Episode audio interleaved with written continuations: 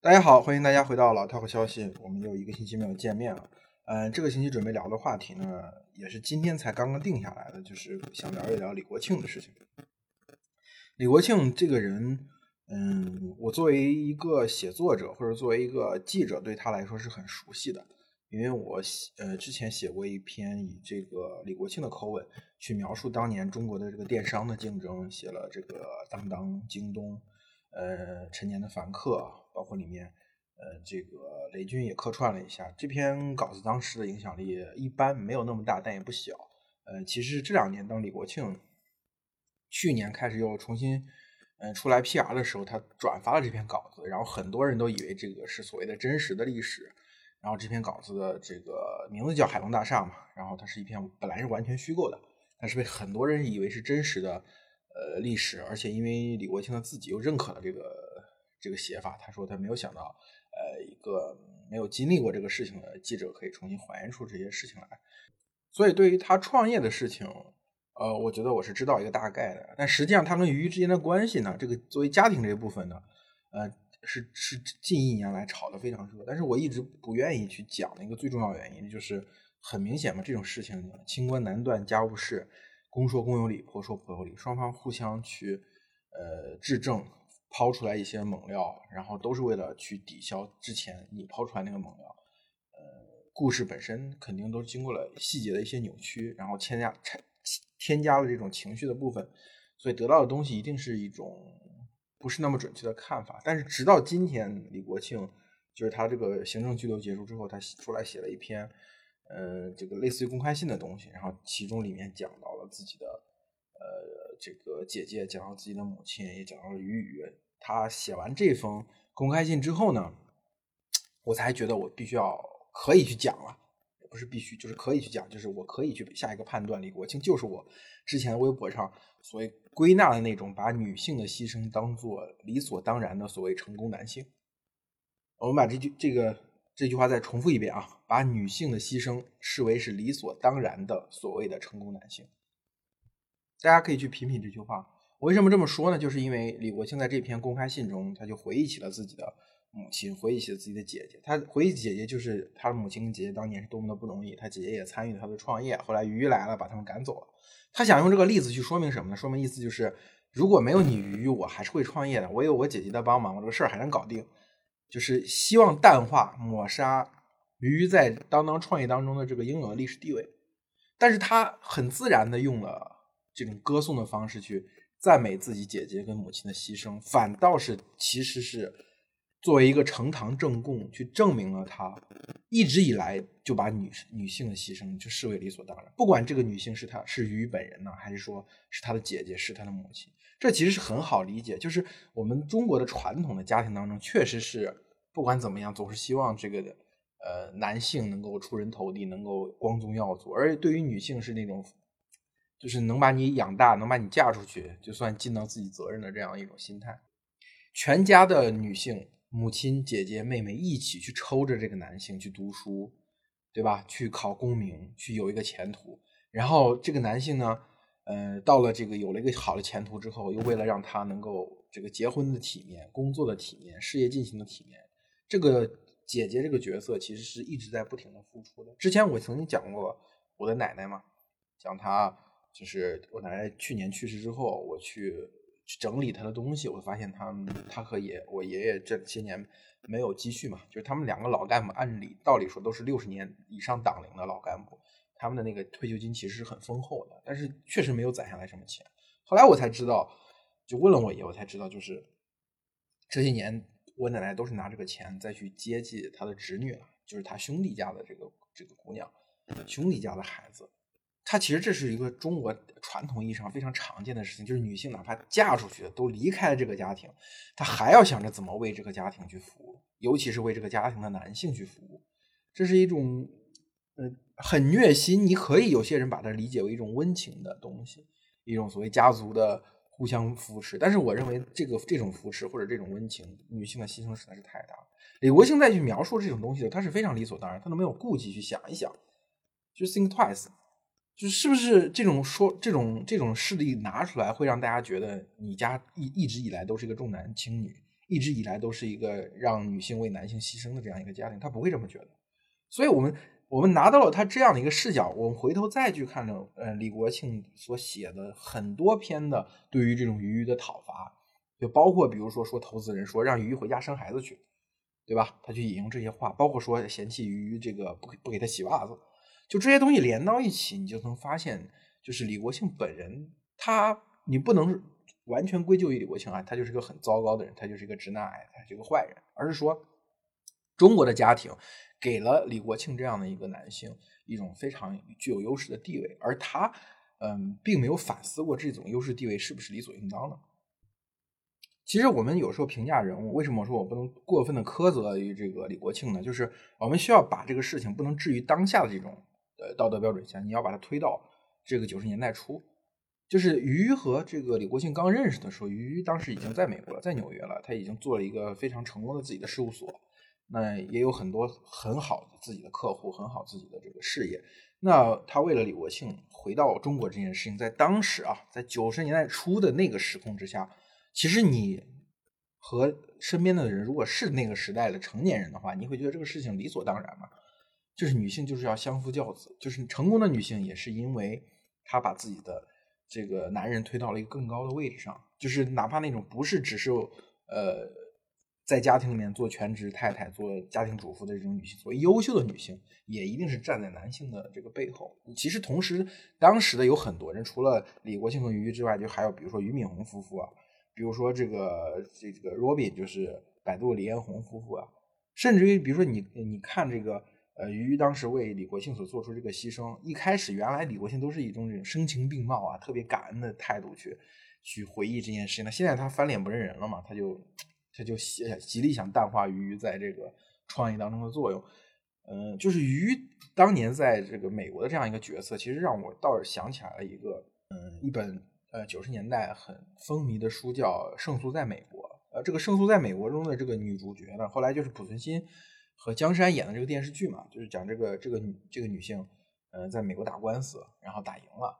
啊，这样一个故事。其实这个书的这个原型呢，也是一个一个事业很成功的女性，但是她也是把自己的某种事业，嗯，就是转转移到自己的丈夫身上，然后把希望寄托在丈夫身上。当然后面也也是不是很幸福。所以我说这样的一种安排呢，是不是合理的呢？当时看起来很合理，但是我们现在回过头去看，就是不合理。但是李国庆他其实，因为他现在已经不是一个不再是个年轻人，他可能丧失了这种反思的能力。其实我不想用这种所谓的这种非黑即白的方式去讲呢，在这种不平等的关系当中，男性就是处于优势地位，呃，女性就是处于劣势地位，然后男性就是加害者，女性就是受害者。就是某种程度上，我觉得男性自己也是这样一种安排当中的受害者，他可能很长期都没有意识到女性为自己做出的这种牺牲，他会把自己。呃，由于女性牺牲获得这种优势，以为是自己的个人能力，视为是理所当然。比如说，你看李国庆在他描述自己的呃创业经历当中，他也有这样的一种倾向，就是会把很多的事情放在自己身上，觉得自己可能就是凭着自己的那一股劲儿啊，就是有一种圣光沐浴着我，然后我就一路创业成功了。其实跟李国庆同年同时同年龄段的这个创业者很多都有这样的情况。就比如说，呃，你看周鸿祎去谈论这个李国庆了，也就是说，哎呀，这个事情是就是管钱这种事情，让娘们儿不就行了吗？对吧？这他这种态度其实本质上也是一个认为啊，跟女性的关系是一种相对来说比较小的关系，是自己创业这个当中属于从属地位的一种关系，而自己创业自己的事业的绝大多数的成功还是完全是依赖自己。当然，我不排我不排斥有些创业者确实是因为。完全依赖自己，但是也有相当多的例子去证明，在创业的初期，至少在创业的初期，就是一对夫妇当中，女性发挥着跟男性一样重要，甚至更重要的地位。但是由于我们的职场、我们的社会普遍认为，在这个时候，当两个人的事业发展到一定阶段的时候，这个时候应该有分工了，那女性应该退居幕后。包括我们众所周知的，就比如说马东敏，她离开了百度，度相当一段时间那这段时间，她生了几个孩子，对吧？嗯，为这个家庭做出一些牺牲，但是很多时候也也在国外，呃，在硅谷去照顾孩子，呃，打理一些这个家庭里面投资的事情。等到百度后来遇到危机的时候，这个时候，呃，马东敏才重新又回到这个台前。包括马东敏当时当年写的这样一种写的那个呃公开信，在百度内部的这封公开信也是非常的呃经典的一封公开信的，就是有带着那种那个我来了，我看到了，征服了那种感觉。呃，当然马东敏的这种呃特质，很多人就会呃业行业内都会议论，比如说或者说或者说 Robin 妻管严呐，或者说这个呃百度内部是垂帘听政啊，就是大家谈论这些时候。谈论这种女性占据强势地位的时候，呃，都会用一种揶揄的方式，或者说一种负面的角度去讨论它，对吧？甚至于把很多，呃，本来是男性创业者没有搞好的事情，都推到这个女人身上。但是女性在这个时候呢，往往不管这个公司，哪怕她的出了很多乱子，就是因为这个男性的优柔寡断，啊，她也应该要出站出来去维护这个。她丈夫的这样一个权威，这样一个形象，你包括于所讲的当年，呃，这个，呃，李国庆受不了一点委屈，就跟大魔女在这微博上撕起来，那他还要去擦这个屁股，对吧？这种事情，我觉得一不用说，像李国庆，包括呃跟他同时代崛起的那些六零后的创业者，就是我们今天我们看到的身边的很多的职场当中也是这样，你会看到。一个挺能干的一个主管领导，他下面总会有一个非常能干的一个女生。这个女生跟他可能是这个同事关系，可能是这种师徒关系，有这种导师和呃和实习生啊，对吧？这种这种关系。但是这个女性在后期的成长当中非常的快，她很快的就比如说已经接手了这个团队或者这个公司这个部门的很多事情，但是仍然外界会认认为管事的做决定的都是这个原来这个男性的领导，而这个女生呢？只是一个所谓的助手，是一个辅助的角色。遇到这样就是就是我我认识一些这种中中小型公司的这种创业者，有的就是真的是那种老板是所谓的小镇青年凤凰男，然后一路靠着读书啊，一路靠着创业啊打拼啊做出来的成绩。然后呢，他就会觉得自己跟着自己干的这个女生呢，就就是他会本能的轻视这个女生，就让这个女生他视这个女生所做的那些事情那些。啊，运营的事情啊，什么都做社会打杂的事情，有的时候甚至在公司上，呃，或者跟对外的合作伙伴上去聊这个女生的话，就会用那种轻蔑的态度去聊。但是等到可能这个女生非常难以容忍这个男性领导，最后提出辞职的时候，提出离职说我要去干自己的事情的时候，这个男的就崩溃了。就男领导就觉得我对你这么好，你怎么就你怎么就会还还是要离开我呢？我一直把你视为为我的合伙人，对吧？诸如此类的，我还见过。这种事情是其中一种非常典型的事情，还有一种就是把这个女生说的很好，把呃帽子戴的很高，事情都让这个女生去做，但是自己去用称赞女性这种方式去收割这个女性工作的成果，好像就是我称赞她的同时，好像意味着我有识人之明，我发掘了你，我培养了你，对吧？所以在这个关系中，哪怕这个女性后面做事情做得很好，她还会有这样一种所谓的优势心理。其实我觉得，真的这就是我们中国的。社会当中非常不好的一点，就是这种东西呢，我们很多时候去很难去觉察到它。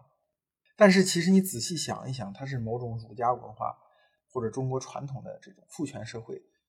所带给大家的每个人的一些潜意识当中的不正确的观念。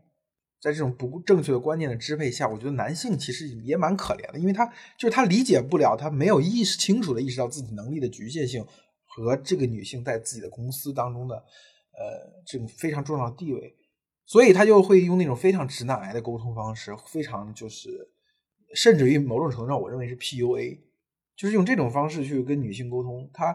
呃，很长一段时间，他建立在建立了一种虚幻的心理优势，然后终于当有一天这个公司遇到危机了，或者说这个女这个女生要离开了，要走了，要开创自己的事业，他就痛哭流涕，他就觉得哎呀，这个就像天塌天塌了一样。李国庆某种程度上也是。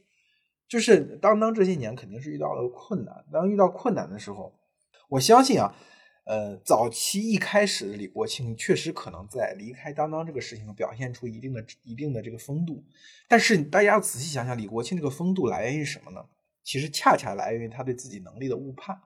就是他认为当当这个事情的创业筚路蓝缕，这个呃，当那于只起到一个辅助的作用，而他是这个主攻手，他一直是这个舵手。所以，如即便我把当当现在这个公司交给到鱼手里，我再自己带着一部分资金去做早晚读书，我也很快会再做成。但是这个社会马上就教育了他，你那个时代不复存在了，而在那个时代做出呃赶上这个 timing，赶上这个呃这个浪潮，然后你跟鱼共同做出来这个公司，是你们两个人的共同成，不是靠你一个人就能做成的。就人不能，所谓人不能呃两次踏入同一条河流。当他再次踏上这个创业路的时候，他发现了这个难度的时候，他还是想回到他的反，他没有反思自己。他他想的是我要重新回到舞台中央。那这种心理其实也是我们这个社会给予男性的一种优势，就是男性就是那种一佛出世，二佛盘念。你你哪怕在这一个圈子里面，你呃做了很多的错事，但是呃是很容易被原谅的，很容易让人再给你有第二次机会的，对吧？在哪怕一个年轻人，不要说像这个李国庆这样的知名的创业者，就是一个年轻人到了一家公司，你会发现那个。呃，浑身扎刺的那个男生，往往会获得这个领导的赏识。但是如果一个女生表现出的那种高调吧，表现出那种玩世不恭，就很容易被人所侧目。这个社会对她的规训就让女性变得很听话，很好配合，很好合作。但是男性就可以有有性格，对吧？然后就可以炸刺，对都会被认为他是他个人能力或者个人魅力的一种体现。所以你看，就是李国庆再回头再去做早晚读书的时候。他遇到了挫折，这个时候他想再回到当当这个舞台上去，所以他又理所应当认为当当更需要他。现在他可以把当当带到更好的方向。他拉里拉撒讲过非常多，比如说像像这次公开信讲，哎，呃，这个当当现在的利润是靠裁员，甚至于裁掉了一些孕妇，裁掉了一些老员工，对不对？当当的经营方式有问题。如果我回来当当，我就能怎么怎么样？我除了当当主业之后，还可以把当当的其他的业务全部都打通。这些话。早年在二零一二年前后的时候，我们就听到过当年他跟刘强东打的时候，包括跟刘强东打完之后，已经嗯显显露出颓势了。在后面他又再想做第二波，那个时候正好是那个像聚美优品这样的新一代的垂直电商崛起，啊，他又想把当当指向一个所谓什么时尚的时尚的购物网站，要要卖包，要卖衣服，要卖时装，嗯，走后后面类似于唯品会走那条道路，他也没有把这个事情做成。所以这种创业成功的幻觉，其实长久以来就支撑着他。我其实希望，呃，我们身边的每一个人都尝试，尤其是男性，去尝试去反思一下自己，是自己是不是把呃女性的牺牲当做是理所应当。我觉得这种事情存在于几乎每个人的家庭当中，就这种关系，就是嗯一代、两代、三代这么一直传下去，我就希望呃就到我们这代就停止下来。就是很多人就。合理化这个事情，就是说，这自古以来都是这样。你的父母也是这样，你的父母也是这样。但是我我觉得，像这样的事情，我们就把它停在我们这一代就好。就是我们这一代人，从八零后开始，理应具有这样的反思能力，就是把呃男女家庭当中也好，同事之间也好，那种性别之间的不平等，你哪怕没办法立刻改变它，但是你也应该清晰的认识到。这种不平等，因为解决就是认识、承认问题的存在是解决问题的第一步。好吧，那我们这这一期就到这里，呃，我们下期再见。